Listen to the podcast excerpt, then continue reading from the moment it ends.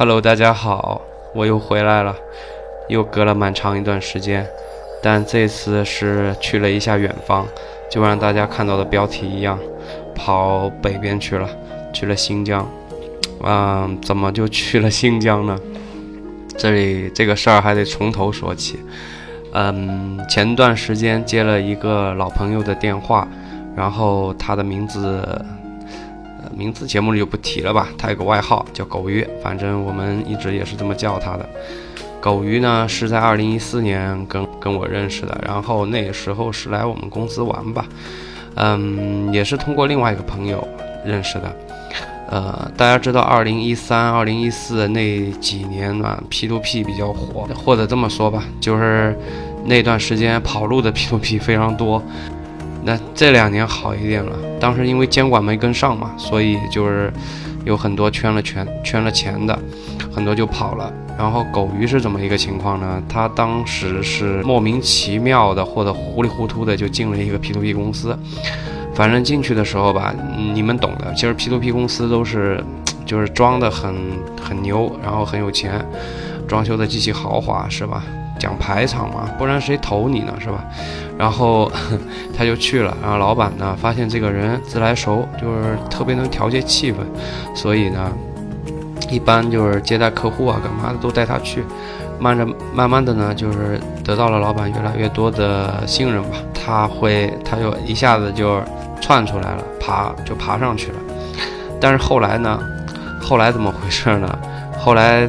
这次接触多了，他也知道这里面的问题了。但是那个时候呢，就是已经已经已经转不过来了，啊，转不过来。老板呢，呃，我不知道在这节目里说这种东西，不过也过去那么多年，应应该问题不大啊。然后老板就嗯打算跑路了。跑路之前呢，把狗鱼叫过去了，意思就是说，反正公司资金链呢转不过来了，咱也跑了要。然后也没什么的给你啊，就是，呃，看你那么辛苦，然后公司楼下停了一辆七系，停了一辆路虎，然后你就把这辆车卖了，补贴就是这钱作为你的补贴吧。那么这辆车一共卖了多少钱呢？卖了一百多一点一点的万啊。他这个揣着钱跑我们这儿来也是有原因的，因为我有一期节目有说过，就是。呃，我我一四年的时候，我是有一个合伙人的，他就是他有个同学，据说是做合法的 P to P，然后呢，这个利息呢，嗯，怎么讲呢？不高也不低吧，还还算合理啊，不像那种一看就是个骗骗局的那种，然后还算合理。那狗鱼反正得呗，现在也没什么事儿干，是吧？然后他就想把那个钱呢扔在呃熟人这里，好歹出事儿了呢，熟人肯定。得先知道吧，能跑得掉。来了以后呢，也反正都同学关系嘛，那得就把钱投进去了。把钱投进去呢，吃了没几个月的利息吧，然后就出事儿了。这真是挺悲惨的，就是他窜上跳下忙了很久，好不容易弄了点钱吧，然后咣当一投就出事儿了。而且这事儿出的不小啊，就是他这个盘子不大，但是在我们这个地方也也。也大概吸了八千多万，就一大帮的人冲上去要债嘛，这这这也给不出来。后来被抓进去判了刑了，抓进去判了刑，那你现在也拿人家没办法了是吧？这个你总不能等他几年出来再说，那那那这几年怎么过呢？所以一段时间狗鱼是比较消沉的。后来呢，在我们这儿一开始呢，就是还能住宾馆，后来连宾馆都住不起，当然。当然，我们就是呃，后来怎怎么办呢？就是弄了个办公室，然后把里面东西清空，啊，安了个地儿吧。反正他在那里的住了一段时间，但一直这样住下去不是个事儿，是吧？所以就也后来就走了，就回杭州去了。到杭州以后呢，这待着时间，待着也身上长毛了，快就待不住，就想，哎呀，也够背啊，然后就觉得要不就得吧，就出去转转吧。嗯，这狗鱼呢，以前在新疆待过，所以他以前在新疆待过，这趟回去呢，哎，他就是散心吧，也可以当当做是呃旅游，逛着逛着就在乌鲁木齐吧，逛着逛着，后来逛到那个这个这个玉石市场去了，嗯，这一逛不得了，就是他本来是没什么兴趣爱好的一个人。照他自己的话说，他反正就是不知道自己喜欢什么。结果这一逛啊，这发现这个东西有意思、漂亮，然后他就发挥他特长了嘛。这人交际厉害啊，然后情商高啊，反正也没事儿是吧？然后就天天跟那个这个这个老板扯呀，跟那个买玉的人扯啊，跟那个师傅扯啊。那扯了一段时间以后，他也成了那个专家了。他人生第一次发现自己原来有这么大一爱好，啊，这就钻进去了。大概钻了里面，就是每天起早贪黑的，就是废寝忘食吧，差不多可以这么说。废寝忘食的有大半年，然后呢，现在老熟了，什么这个料了那个料，反正我个人啊，我这一趟是带点旅游性质的，所以还不是我还不是很熟，但他老熟了，什么玉好啊，什么玉不好啊。呃，他是一个也不是太喜欢使用微信的人。结果有一次呢，就实在是看到一块，就挑了一个宝了。嗯，因为我不知道这里有没有人，呃，有有没有听众是喜欢玉的，就是在那个那个那个那个厂下呃厂后面那那批摊里面，有时候因为它那个量比较大，因为拿一箱的话是呃二十万左右，那么。有时候忙的时候，老板没空去挑的，有时候也会走眼，所以呢，那天他就撩了一块，还不错，那个成色不错，然后就嘚瑟呗，然后就拿了个朋友圈一发，结果这一发不得了，这一发就一帮人跟他要，然后他舍不得啊，但是也爱不下这面子嘛，这人挺好的啊，他是一个 就挺仗义的人，结果得吧，就给人家寄过去了，那人家觉得就是说，哎。你你帮我带一个吧，你你你收点利润吧，就是他 他也厚道，他说那得吧，那就是加一百块钱，加一百块钱，这其实，呃，这这个不加，这个这个这个这一百块钱其实跟没加似的，对于一块玉的价格。不过，呃，这里科普一下啊，其实那个玉石这块啊，这水很深的。然后有的是，呃，大部分你们在那个金店买的这个，这这加了多少倍的利润都不知道了。所以呢，它等于是从一手的货源就加一百块钱。你可以想象，第一个就是说这个玉很漂亮，跟跟大伙儿在那个店里买的那个玉肯定是不一样的。第二个就是说。确实很便宜，非常便宜，基本也就是，嗯，但他他因为他那段时间拮据嘛，也没啥钱了，是吧？所以基本也就淘那种就是千把块、千把块的，一般不超两千，除非是太漂亮，他他才可能会超两千的去买一块，就一般也就也就一千五六吧，一千五六，然后他就加个一百五十，然后把人家代购，这个。就像我估计，就像第一个出国留学的那个代购奶粉的那个人一样，他可能他没想代购奶粉，结果是被客户选中了，就是他是被朋友圈里的朋友选中了，然后代购一带回去吧，大家一看，哇，灵啊，是吧？好啊，因为因为你们知道，其实新疆过去的意愿啊是和田玉啊，那么和田玉也当然分很多种了，那他当然选的不是那种特别好的和田玉。啊，就是那边，你应该说成色一般的，对吧？但是性价比很高啊。这个可能用这个性价比这个词来形容玉不太对啊，就是就是那个意思，你们懂就行了。那么我记得啊，我记得有有有谁说过，具体谁我忘了。就是说我们现在说产业升级，产业升级，其实这个产业升级怎么回事呢？他说产业升级啊，这个消费升级，产业升级啊，其实这么回事。你说消费升级吧，就是说花最少的钱装最大的逼。是吧？这个又得卡的，你这个好吧？就是就那个意思啊。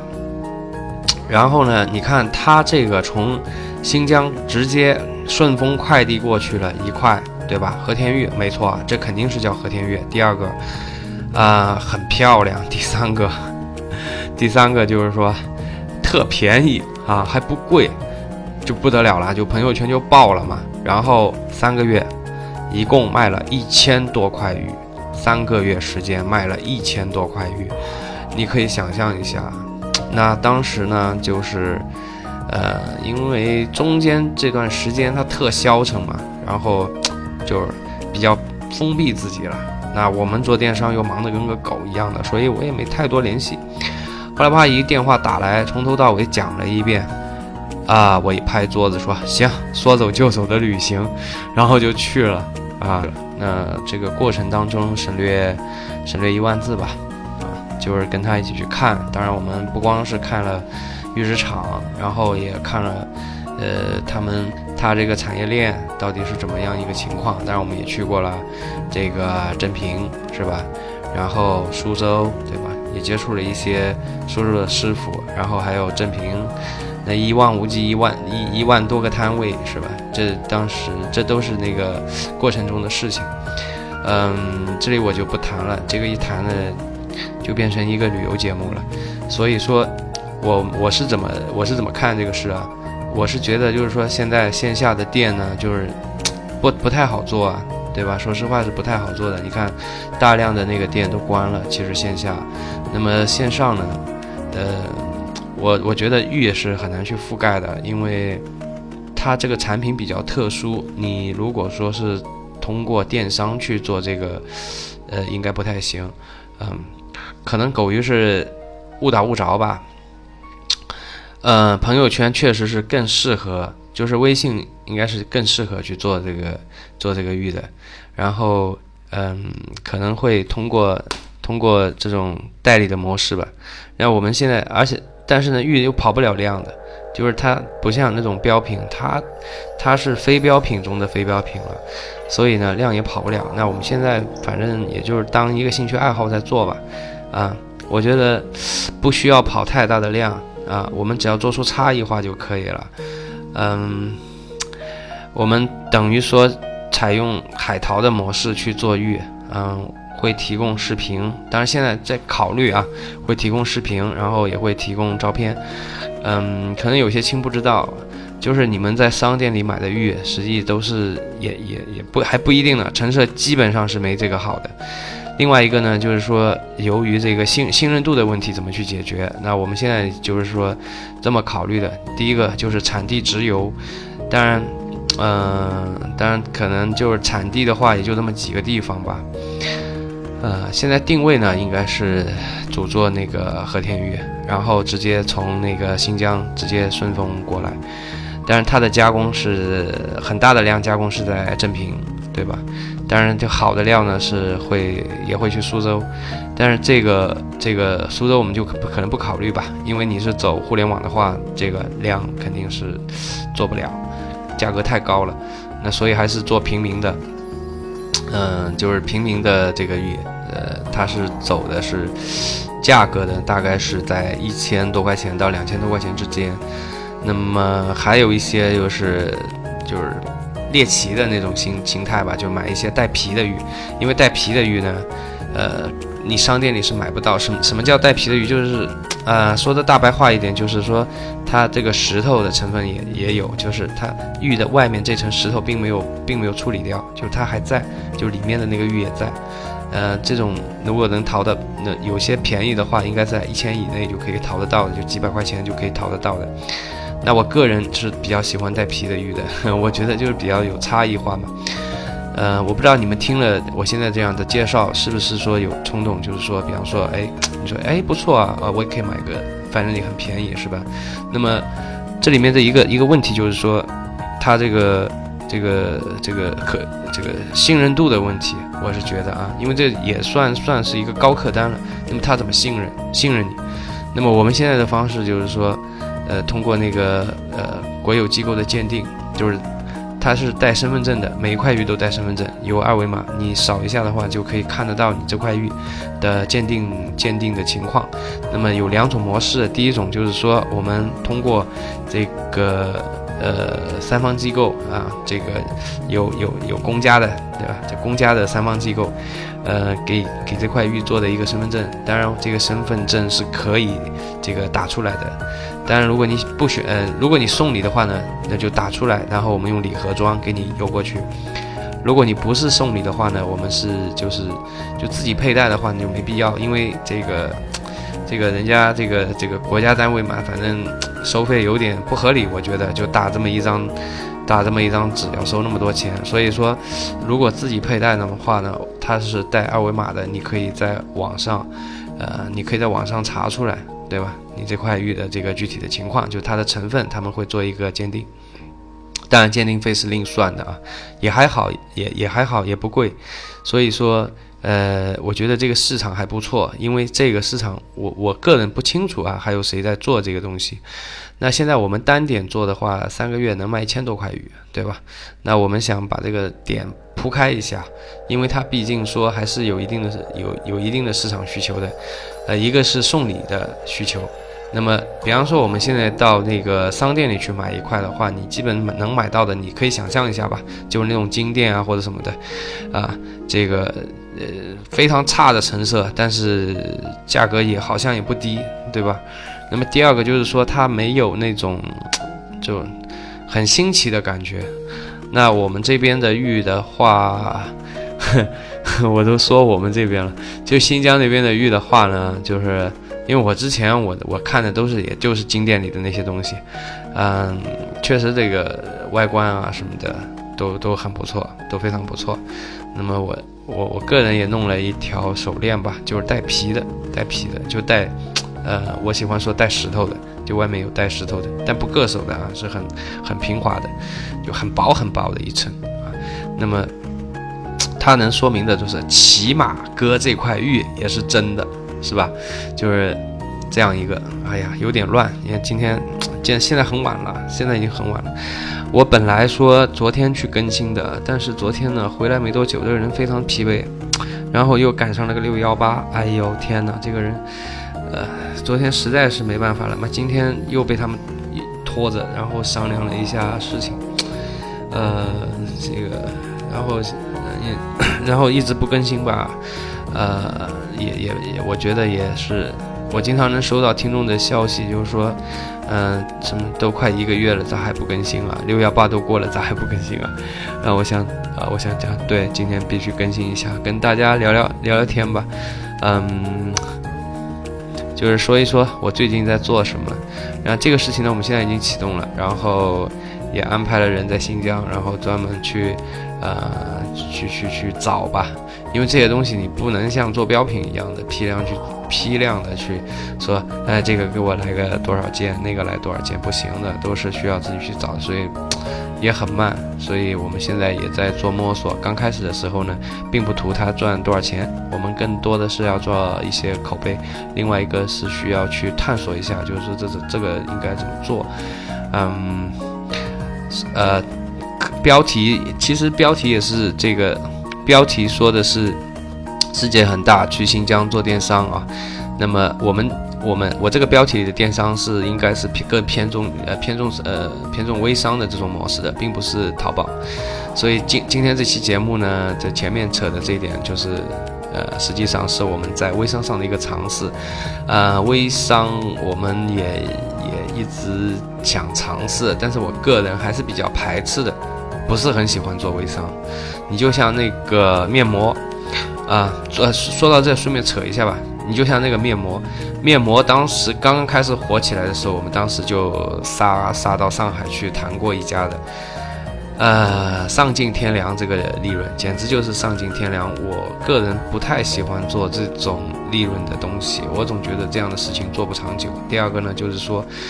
如果你的商业模式是这样的一个模式的话，这个路会越走越窄，而且你的利益必须建立在你的利益必须建立在别人的就是被你宰了的基础上呗，是吧？那我我个人感觉就是赚钱路千千条千万条，你没必要选这样的一条路。嗯，这一期讲的有点乱七八糟。就思路特别乱，那抱歉，因为现在这个人太累了，现在脑子有点糊，有点浆糊。那最后节目最后呢，呃，我想讲一下，一个就是说那个群的事情。很抱歉，这个群呢，我就前面就说的快了，但是后面我个人的时间安排是有问题的。我现在这样的一个工作节奏，如果去做群的话，其实，呃。问题很大，那我这个就先放一下。然后呢，另外一个需要需要告诉大家的是，呃，我现在也有一些，也有自己也也开也有一个想法了，就是说，靠我做肯定是不行了，我得去拉一些呃大牛吧，然后看他们游说他们一下，看他们愿不愿意啊，就是大家一起来做。如果是这样的话呢，第一个就是说得到的这个资讯可能会多元化一点，因为不同的人对于问题的看法会不一样，这个可能会更好一点啊。那么第二个来讲的话，嗯，更新也会更快一点。那么，但是我也知道，其实他们跟我一个样，一个德行，基本也没空。所以说，呃，我先去试试吧，先游说一下。如果不行的话呢，你咋办呢？我就想要不招点人吧。刚开始我估计招个一个两个应该就够了，然后让他们来来做这个内容啊。另外一个就是说我跟我们运营聊一聊，看看他是不是愿意，对吧？那我会付他一些工资，然后让他来做一些内容的更新。那么我来做的话，可能就是 又是变成现在这个样子，一个月更新一期，呃，这个。这个实在是有点不负责任的，对吧？一个月更新一期。那么我现在这个节目就还好，因为是一个扯淡、聊天的节目，就是一个月一期也问题不大。但是如果说，哎，你建个群，然后然后你一个月出现一次，那我觉得你的群还不如不建了啊。这个是关于群的一个问题。那么我可能排序吧，我肯定先先想找一些大牛聊聊，就他们看他们高不高兴。如果他们不高兴了呢，我这就就 Plan B 吧，Plan 不行就 Plan B，然后嗯，最后的话，我想就一些听众的一些问题吧，啊，跟大家简单的简单的说一下。有一位叫 T H I S 就 This，然后斜杠啊啊下下划线四 N 的一个听众，他说。可以做一期新手找货源的感想吗？嗯，可以。这个最简单，嗯，最简单的说法是，其实这也可以，可以讲一期节目。这个也可以简单的说，呃，我先在这一期节目里简单的说，不铺开来说了。呃，如果是我是一个新手，然后我要找货源，嗯，你他的问题是新手找货源的感想啊。那么就是说，如果我是个新手，我要找货源，我会怎么样呢？首先，第一个，这个东西发货很麻烦；第二个，囤货很麻烦。我会找这样的货，原因很简单，就是如果你这个货囤货很麻，呃，囤货很麻烦，发货很麻烦，会有嗯大就是大部分的人不愿意去做这个货的，或者说有些呃。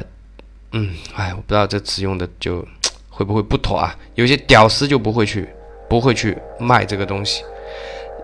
你最怕的就是说，冲进来一大批赚盒饭钱的人跟你一起卖，这你就很痛苦了。呃，你想，如果这个货他发货很麻烦，囤货很麻烦，就是。就仓储很麻烦，我说错了，就是仓储很麻烦。比方说他自己家里就没法仓储，发货也不行，也不行的。就是说你你就你就拿塑料袋一套，就这这个也不行的。你必须要很专业的包装，对吧？然后你，呃，你你你你要你你要有个很大的场地，或或者别的什么的。这样的话，我可以跟我可以告诉你，屌丝就不太会去做这个事情，就是盒饭钱卖家就不会来了。如果这些人排除在外的话，首先你就比较容易开一点，因为你这个问题的前提是新手，你你可能会说，啊，那我不也很麻烦吗？对的，你就是要麻烦，正因为你麻烦，你才会有机会。如果因为大家都想简单，大家都想就是花最小的力气、最少的成本、最小的场地、最少的员工赚最多的钱，大家都这么想，但是。结果怎么样呢？结果是，你越是这么想，你越赚不到钱。你就做一个笨蛋，就当打引号的笨蛋，你就去找那些最麻烦的什么，这个你还会有机会的，啊，这是我我我对这个问题的一个简单的想法吧。然后有一个，我靠，这人名字取得丧心病狂啊，N O K H C G P Y G，他应该是乱打的，尾尾数是七 F 的一个听众，嗯，他有说，他有说就是请教一下直通车需要什么样的心态开，嗯，请教一下直通车需要用什么样的心态操作。这种问题非常大，就好比说，呃，你你你赚钱是什么样的心态？这种问题，嗯，但我可以简单的告诉你，就是你你开直通车，呃，第一个要做的是把这个账户不要当成你自己的账户，这个直通车里的钱不要看成是自己的钱，你把它看成别人的，因为很多很多车手他会他会特别计较那个，就是。太缩了，开就开车也好，干嘛的，就是太，太缩了，总是觉得自己还没准备好，总是觉得，呃，就是还没优化好。我都碰到过这种人的，嗯，而且这种人不在少数，总觉得自己，啊，还不是大神了，还不是，哎呀，就是还是个小白了，然后就不敢下手。嗯，一个好的车手都是拿人民币喂出来的。你们知道吗？你你你去听再多的课，其实没用的，还还是得。当然，你你你基础知识扎实一点呢，那你这个人民币少一点就能把你喂出来。嗯，差一点呢，就就多一点人民币呗，就这么回事儿。但是如果你不实操，你不抄它，你永远就是个纸上谈兵的理论车手，大概就这样。另外一个就是说，为什么要叫你把它看成这个账户看成是别人的，把这个钱看成是别人的？你只有把它当成别人的，你才敢下手，你才敢去做。不然的话，你永远在那里学，听了张三的课又去听李四的课，张三跟李四说的还不一样，然后你就不知道怎么办了。这个时候呢，你如果再去听一个王二麻子的课呢，得了，你也别开了，因为他说的又跟前面两个不一样。嗯。这个你就对吧？你就没法没法做了。其实大部分的基础知识，你们应该都是知道的，都应该掌握了。主要的原因是心态，对吧？舍不得、看不远等等这样的错误，跟炒股何其的相似，几乎是一样的。你看吧，就是那些股票里面真正的股神，他他是不是整天看着 K 线在那里操作啊？他肯定不是这样操作的，对吧？就是战术层面和战略层面嘛，就是你说开直通车是不是这么一回事儿？整天在那个收音机里说这个 K 线，跟你分析 K 线的那些人怎么样？其实他们不怎么样，他们抄，他们去炒股炒股票肯定是鼻青脸肿的，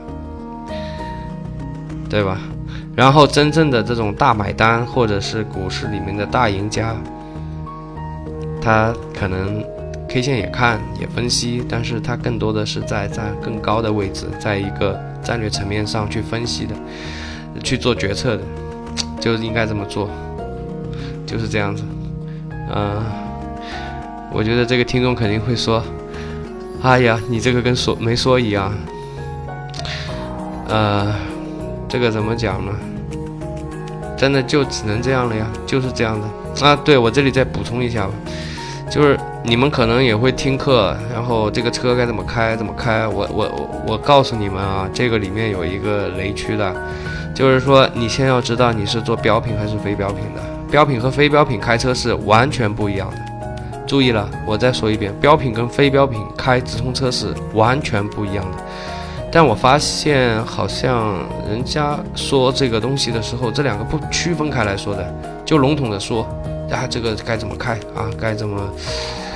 这个，这个肯定是有问题的。你标品怎么可能跟非标是一种开法呢？嗯，顺便解释一下，嗯，你，嗯，标品、非标品，大家这个肯定都知道。那你，你，你是不是能够清楚的知道什么是标品，什么是非标品？嗯，简单的说，标品就是流量销量比较集中的，啊，然后非标就比较散的。这个，这个你就这样去看就行了。如果你这个类，你这个类目是属于那种流量小量集中的，那你就是标品，其他不用看，你就是标品。那其那不不然就是不然就是那个它的反面就是非标。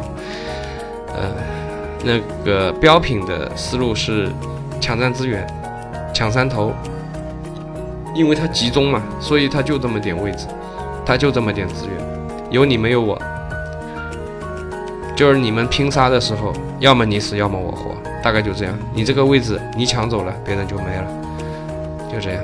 所以他在他在开直通车的时候，他这个并不是说。要把 RY 做的逆天，对吧？然后什么，然后降低 PPC，不是的，他就不是这个思路的，他是抢资源的思路。那么飞镖的思路是什么呢？